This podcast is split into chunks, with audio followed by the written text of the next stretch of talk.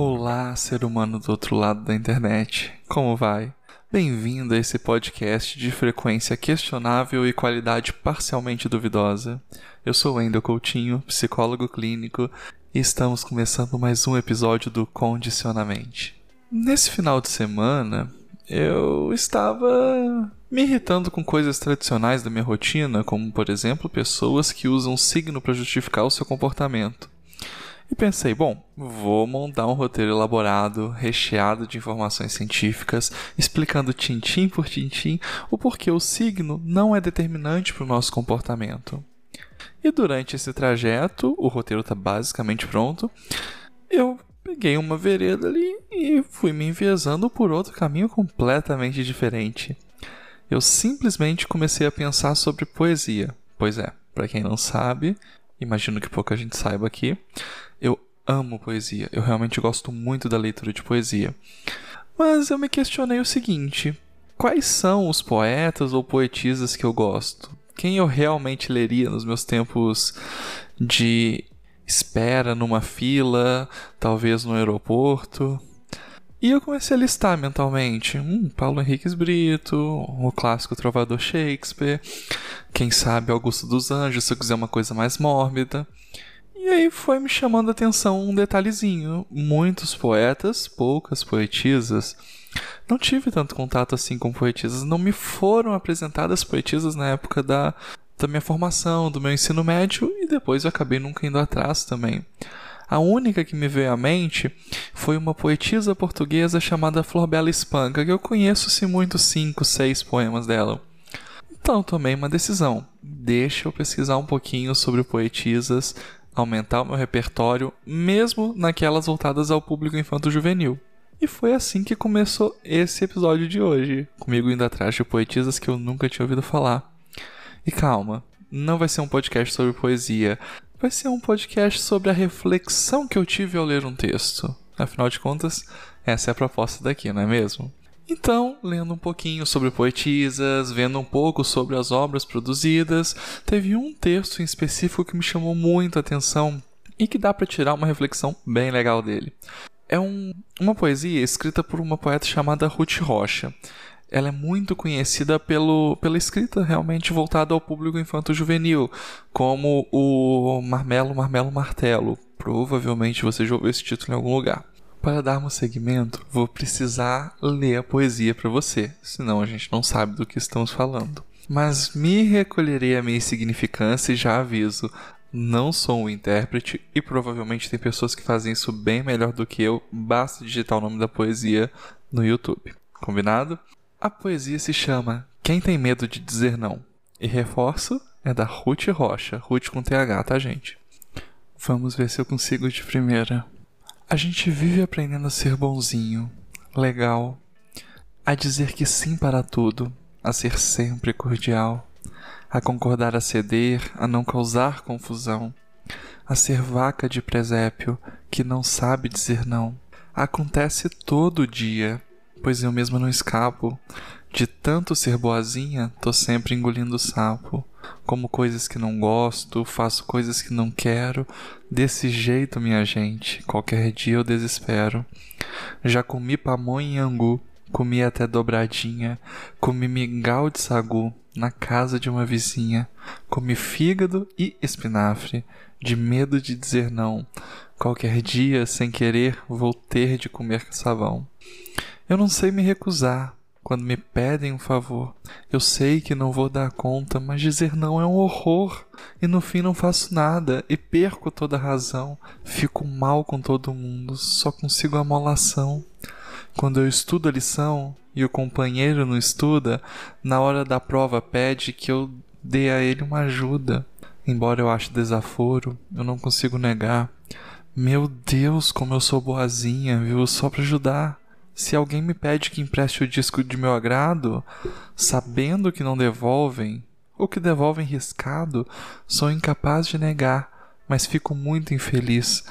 Qualquer um, se tiver jeito, me leva pelo nariz. Depois que estou na fila para pagar o supermercado, já estou lá há muito tempo. Aparece engraçado. Seja jovem, seja velho, se mete na minha frente mas eu nunca digo nada, embora eu fique doente. A gente sempre demora a entender essa questão. Às vezes custa um bocado dizer simplesmente não. Mas depois que você disse, você fica aliviada. E o outro que lhe pediu é que fica atrapalhado. Mas não vamos esquecer que existe o por outro lado. Tudo tem direito e avesso, que é meio desencontrado. Quero saber dizer não. Acho que é bom para mim, mas não quero ser do contra. Também quero dizer sim. Quem tem medo de dizer não? Ruth Rocha.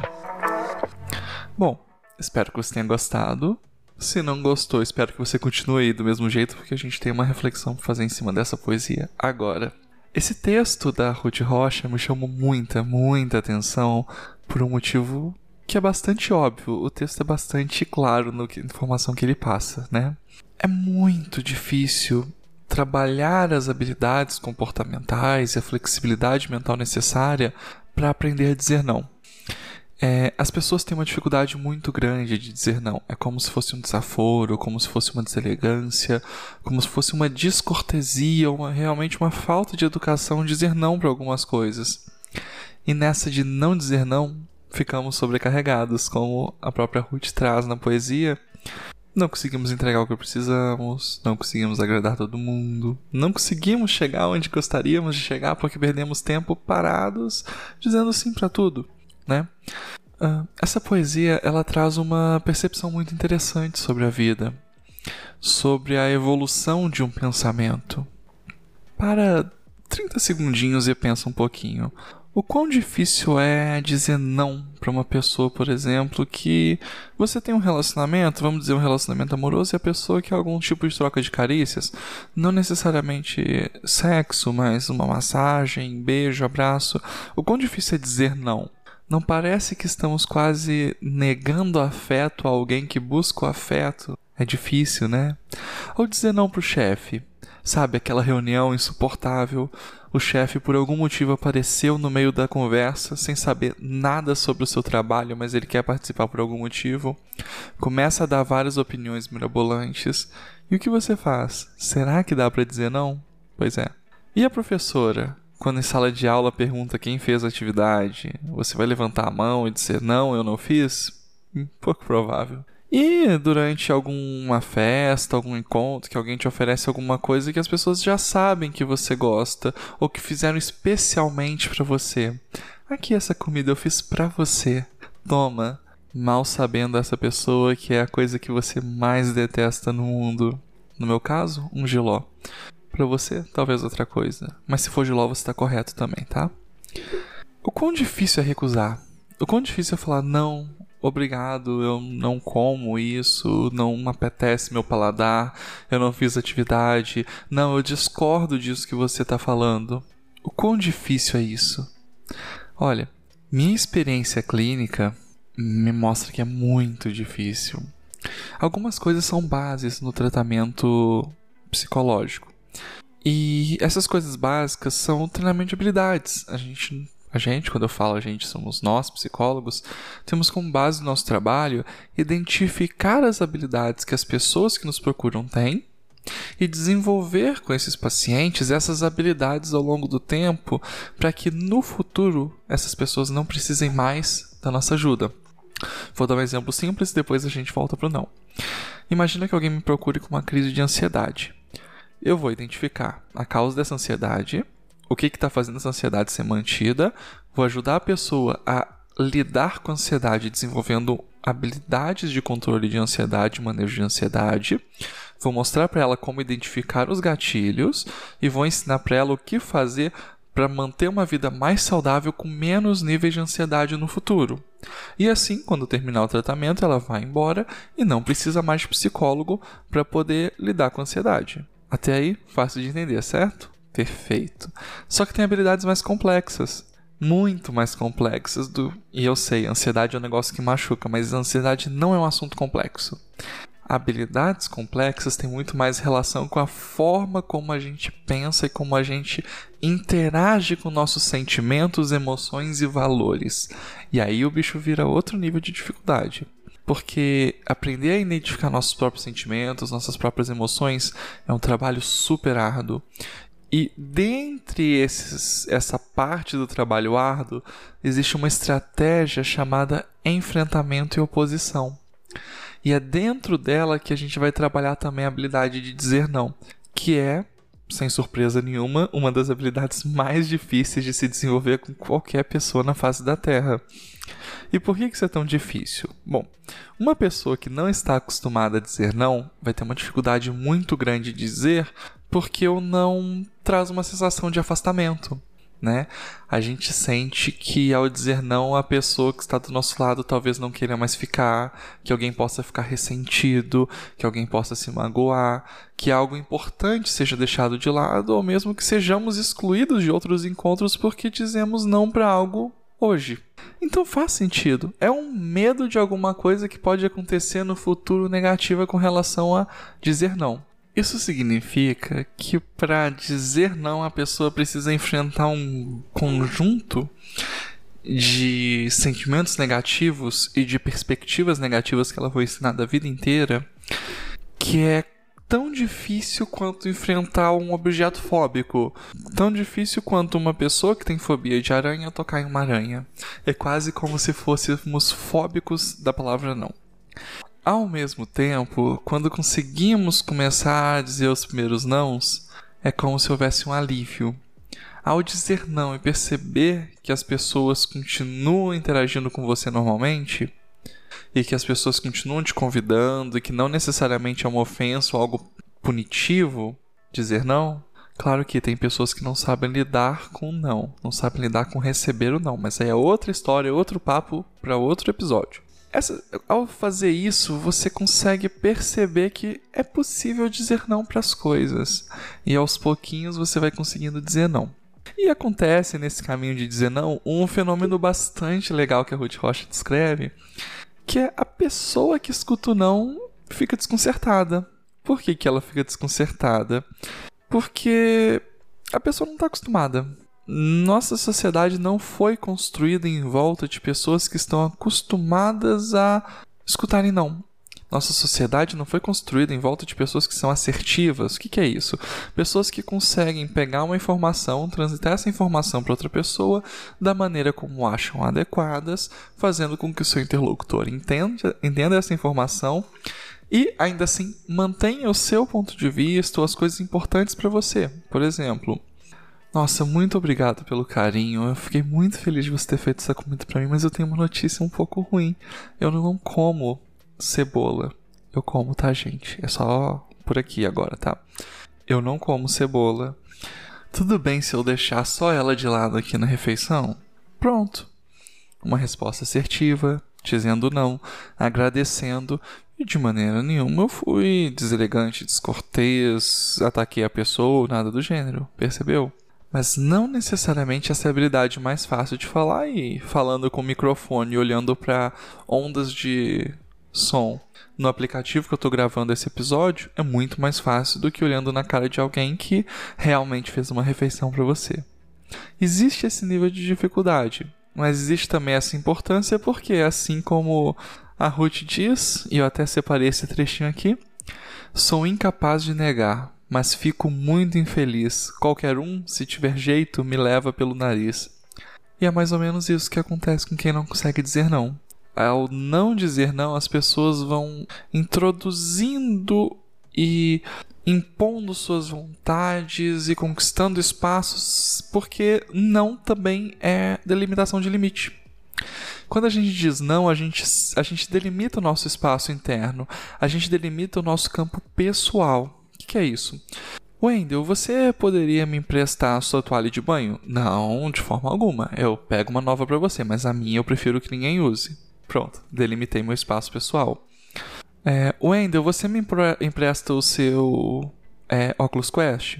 Pra quem não sabe, Oculus Quest é um óculos de realidade virtual que eu tenho e adoro. Não, não, não, não. Se você quiser jogar, a gente pode jogar aqui, mas emprestar eu realmente não empresto. Pronto, tô delimitando meu espaço pessoal. Até aí, tudo bem. A gente vai criando o nosso espaço dizendo sim e não para as coisas. O que a gente permite é o espaço que a outra pessoa pode chegar. E o que a gente diz não é o limite que ela pode chegar. E ao dizer não, é importante dizer não com clareza, para que a pessoa entenda que o limite, o limite claro. E que limite claro é esse? Eu não empresto meu óculos, mas se você quiser jogar, pode vir aqui que a gente joga. Esse é o limite. O problema não é que a pessoa use, é que eu não quero que a pessoa leve com ela. Esse é o meu limite. Tem pessoas que vão falar: não, eu tenho muito ciúme e só eu posso usar isso aqui. Esse é o limite da pessoa. Cada um tem seu limite, é importante você entender ele para poder demarcá-lo. E à medida que você vai fazendo essas limitações, você vai conseguindo construir algum nível de segurança e de intimidade com as pessoas, o que é muito legal. Enquanto a gente vai só dizendo sim para tudo, é como se nossa nosso lado pessoal, nossa personalidade não aparecesse. E à medida que começamos a delimitar as coisas, mostrar realmente o que gostamos, o que não gostamos, o que aceitamos ou não, nós vamos tendo mais intimidade com determinadas pessoas. Pensa um pouquinho. As pessoas mais próximas que você tem na vida, aquelas que você confidencia mais informações, não é justamente com elas que você delimita os seus limites, que você que sabem o que você gosta e o que não gosta, que já sabem inclusive o que devem ou não te oferecer ou te convidar para fazer? Olha que coisa. A intimidade está muito atrelada a essa habilidade de dizer não, só que a gente só consegue dizer não, culturalmente falando, para pessoas muito próximas e em contextos muito específicos. O ideal é que fosse uma coisa um pouco mais aberta. Por quê? Porque ao dizer não, por exemplo, no, durante uma reunião de trabalho, existe uma chance de você ter uma resposta bastante positiva, inclusive. Uh, quando alguém não sabe do que está falando, ou alguém começa a dar sugestões e você acredita que aquelas sugestões estão erradas, você pode fazer uma introdução dizendo: olha, não concordo, não concordo porque essa, essa e essa informação não condizem com a estratégia que a gente está usando, porque a gente vai fazer assim, assim, assim. Claro que existem pessoas extremamente arrogantes e egóicas que vão ver isso como uma desfeita muito grande, como uma afronta e talvez até gere uma demissão. Por outro lado, existe um grupo de pessoas que prefere essa, esse pensamento mais direto, mais objetivo, essa delimitação mais clara, e preferem saber que as pessoas que estão trabalhando com elas não seguem ordens cegamente. E isso geraria uma promoção. E eu tenho exemplo das duas coisas dentro do meu grupo de, de clientes. As pessoas que eu atendo já passaram por ambas as situações. E o que mais chama atenção é quando a resposta é negativa ou não, é muito mais pela forma de dizer não do que pelo não em si. É muito mais por não saber como trazer essa informação de maneira clara e de uma maneira que se comunique com outra pessoa do que propriamente o fato de dizer não simplesmente. E é aí que começa a ficar tudo muito complexo, porque o ser humano tem um negocinho incrível e muito difícil chamado comportamento verbal. As nossas palavras, a forma como nós falamos e a construção da estrutura das nossas frases interfere diretamente no comportamento de outras pessoas optar por falar de um jeito ou de outro interfere em como somos percebidos e em como a nossa informação chega para alguém. Então, ter a habilidade de modular e a flexibilidade de mudar o nosso discurso e a forma como falamos para dizer exatamente a mesma informação de maneiras diferentes para pessoas diferentes é uma habilidade comportamental super complexa e super importante. Só que esse, esse tema também dá um, como diz o ditado, pano para manga. Né? Poderíamos ficar aqui durante horas e horas e horas falando só sobre comportamento verbal. Tanto é que existem alguns livros na psicologia falando só sobre esse tema, alguns livros grossos, tá? Não estou falando de coisa de 100 páginas, não. É texto que não acaba mais. Mas em vez de entrar nisso, eu queria trazer um outro ponto, porque a ideia aqui é só trazer as reflexões que eu pensei enquanto eu estava lendo poesias. Olha que coisa. E já tô aqui há bastante tempo falando sobre uma reflexão de uma poesia que eu li. Eita, haja prolixidade, né? Bora então. O último ponto que me chama muita atenção nessa poesia é o finalzinho dela. E aí eu faço questão de repetir porque é muito importante. Olha só. Mas não vamos esquecer que existe o por outro lado. Tudo tem direito e avesso, que é meio desencontrado. Bom, aqui eu vou abrir um, um pause para a gente conversar sobre esse trechinho. Quando a Ruth fala que tudo tem direito e avesso e essas coisas são meio desencontradas, é porque o comportamento humano não é direto, não existe certo ou errado, não existe correto e incorreto. Tanto é que você raramente vai me escutar dizendo qualquer coisa desse gênero. Você vai me escutar dizendo frequentemente uma coisa mais ou menos assim, ó. Esse comportamento está adaptado ou ele está mal adaptado ao contexto que ele foi utilizado. O que, que é isso? Uh, chutar uma bola de futebol em um campo de futebol é um comportamento super adaptado, tá corretíssimo, é ali mesmo que ele deveria acontecer, da forma como ele deveria acontecer. Chutar uma bola de futebol no meio de uma loja lotada de peças de cerâmica e vidro não parece o comportamento mais adaptado do mundo. Pelo contrário, na verdade, parece que daria um estrago muito grande. Então, os comporta nossos comportamentos, eles dependem de um aprendizado. Eu não consigo chutar se eu não aprender a chutar primeiro. Eles dependem de um contexto, tem que ter um ambiente, tem um ambiente próprio que eu possa executar esse comportamento. Então, é, mandar alguém a merda no trabalho talvez não seja tão interessante quanto dentro de casa. Talvez não seja uma coisa tão legal usar o ah, vai tomar no cu como vírgula em uma reunião de negócios como a gente usa com os amigos quando está brincando com eles. É uma questão de contexto. E repara como o comportamento verbal ele se modula. A gente tem um repertório, uma forma de falar, e dependendo do ambiente que estamos, nós mudamos drasticamente essa forma de falar. Cara, isso é incrível, sou apaixonado por isso na psicologia, sério.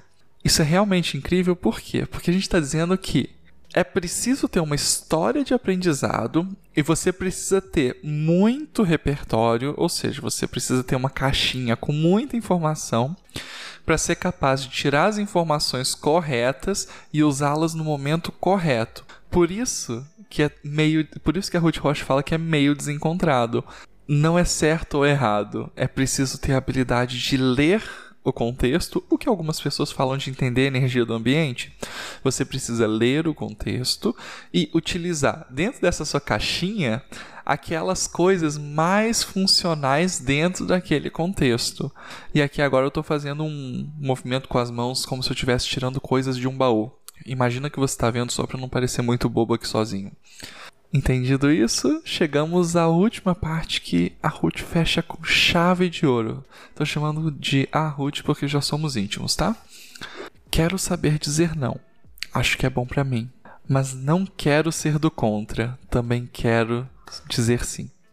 Olha que final maravilhoso. Um dos grandes problemas que a gente vê, assim, eu, pelo menos como psicólogo, vejo quando eu entro em contato com uma série de pessoas é que existe uma dificuldade das pessoas de modularem suas respostas. É como se elas tivessem que abdicar de quem são para agir de uma forma diferente. E por algum motivo existe aquela lógica de eu sou assim mesmo, e por ser assim mesmo a pessoa age só de uma maneira. Então a pessoa que diz não só diz não e a pessoa que diz sim só diz sim. O que é ruim do mesmo jeito dizer não o tempo todo, tá? Porque quando você diz não o tempo todo, você recusa tudo, você se torna aquela pessoa chata que ninguém quer interagir e parece que dizer não se torna uma obrigação. Nossa, quantas vezes eu já não atendi pessoas que falavam: Wendel, eu não queria ter dito não, mas eu tenho que dizer não porque é assim que eu ajo normalmente, isso sou eu. E aí do, leva algum tempo na terapia para a pessoa começar a perceber que não, não é ela. Ela aprendeu a responder daquela maneira, assim como ela aprendeu a responder de outras. A gente sempre pode aprender a modular e a mudar o nosso comportamento. Isso não tem a ver com a nossa personalidade, isso não tem a ver com quem nós somos. Tem a ver com nos adaptar ao meio em que estamos interagindo. Nem sempre é fácil, nem sempre é simples. Mas se a gente quer ter mais qualidade de vida e saúde mental, esse é o caminho. Então, olha que difícil. Quando a pessoa começa a dizer não, isso começa a ser. começa a causar um alívio, começa a ser positivo. Só que existe o risco de ela se acostumar muito com dizer não e parar de dizer sim. E é por isso que essa habilidade é super complexa. Porque a gente precisa equilibrar. E para equilibrar, precisamos nos conhecer muito bem, precisamos saber o que queremos ou o que não queremos, precisamos parar de tentar passar uma imagem e só agirmos da maneira como é mais saudável para nós mesmos. Em vez de tentar passar uma imagem de uma pessoa que faz isso ou faz aquilo, eu posso só olhar para cada situação e em cada situação tomar uma decisão. E nossa, que difícil, né? Mas também é real. Em cada situação você precisa tomar uma decisão de acordo com seus valores, seus pensamentos, seus sentimentos, a maneira como você está se sentindo e a forma como você quer lidar com o mundo. Em cada situação você precisa decidir por conta própria o que é certo ou errado para você naquele momento, e não o que é certo ou errado porque alguém falou ou porque alguém quis. É difícil? Como eu venho repetindo aqui alguns minutinhos, é difícil. Vou usar um modulador aqui maravilhoso de linguagem, é difícil pra caralho. Mas depois que a gente consegue, depois que a gente tem a assertividade de conseguir fazer essas coisas, tudo fica mais fácil. Não só fica mais fácil, como talvez você escute alguns comentários sobre você como nossa, que elegância, né? Ah, eu queria saber ter essa habilidade de conversar com as pessoas, ou então, nossa, eu queria conseguir dizer não para as coisas sem ser tão grosseiro. Eu queria topar fazer novas experiências em vez de ficar só dizendo não para as coisas, igual aquela pessoa faz. Você vai começar a escutar alguns elogios, meio que de canto, sobre você, e sempre vai existir um grupo de pessoas que vai considerar esse comportamento uma arrogância. Um, o comportamento de respeitar o seu próprio espaço como uma arrogância. E essas pessoas só não aprenderam ainda a respeitar o próprio espaço. Só que cabe aqui falar uma última coisa, uma ressalva que sempre me vem a preocupação e eu preciso falar antes de terminar o episódio. Existe uma diferença entre dizer não e ser grosseiro. Existe uma diferença entre dizer sim e ser permissivo. E essa diferença você precisa trabalhar nos mínimos detalhes. Se não conseguir sozinho, procura uma ajuda profissional, um bom psicólogo, uma boa psicóloga vai te ajudar pra caramba nesse processo, tá? Mas toma cuidado para não ir para os extremos. Os extremos eles nunca são benéficos para o nosso pensamento, para nossa saúde mental, porque o mundo não é extremo, o mundo não é dicotômico, o mundo não é bem ou mal. Tudo tem uma causa, tudo tem uma relação de causalidade tudo, absolutamente tudo, pode ser entendido e interpretado no comportamento, pode ser treinado e pode ser mudado. Você não é assim, você está assim. E ainda bem. Ainda bem que eu não sou o mesmo Ender de 10 anos atrás. Ainda bem que eu evoluí, mudei minha forma de falar, mudei minha forma de pensar, mudei minha forma de agir. Alguns ganhos, algumas perdas, mas tudo isso faz parte da construção de quem eu sou hoje. E hoje eu sou assim. Hoje eu estou assim. Talvez daqui a 10 anos eu não repita nenhuma das palavras que eu disse aqui. E assim a gente vai construindo quem somos. Permita-se mudar, e nessa permissão de mudança, aos poucos você vai modulando seu comportamento e vai aprendendo as coisas. O mais importante é entender quais são os seus limites e delimitá-los usando o não com toda a educação e calma do mundo, mesmo quando as pessoas não respeitam esse não, ainda assim você pode impor esse limite, não importa a opinião delas, no final das contas, quem tem que definir os seus limites é você. A menos, é claro, que estejamos falando de um relacionamento, e no relacionamento é bom, um relacionamento amoroso é bom que tenha conversa entre duas pessoas antes de delimitar limites demais, tá bom? Então, cuidado com isso. E ao mesmo tempo, tenta dizer sim para aquelas coisas legais, para as coisas que você quer fazer, que você tem vontade. Mesmo que dê uma ansiedade, mesmo que dê um nervosismo, mesmo que você não saiba como agir em determinada situação. Se aquilo te parecer interessante, tenta dizer sim. E aí eu já deixo até uma dica para você. Nunca responda as pessoas em menos de 5 segundos. Sempre que você precisar responder alguma coisa, responder a um convite, responder a uma pergunta, responder a uma afirmação, evite responder muito rápido. As respostas rápidas tendem a ser respostas automáticas. Pensa um pouquinho antes. Ei, Wendel, você quer ir nadar hoje? Hum, deixa eu pensar. Quero sim. E nesse intervalinho que eu pensei quero sim, eu pensei o que, que eu gosto de fazer, se tá num clima agradável ou não, se eu vou me sentir confortável com meu corpo ou não. E dentro desse diálogo, eu decidi que eu quero sim. Mas eu poderia pensar o contrário e dizer também que não, não quero não. Mas esse intervalo de tempo antes de aceitar alguma coisa é importante. É claro, nem sempre você vai ter esses 5 segundos em um debate, um diálogo com amigos ou coisa do gênero. Mas antes de responder sim ou não para coisas importantes ou para coisas que te oferecem, tenta pensar um pouquinho. 5 segundos. A sua mente consegue fazer muito mais coisas do que você imagina quando você se foca em pensar. Tá bom?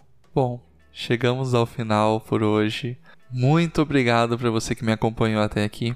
Espero que tenha gostado e o próximo episódio talvez saia em menos de seis meses, quem sabe. Como eu disse, uma frequência questionável. Muito obrigado, tenha um ótimo dia e tchau, tchau.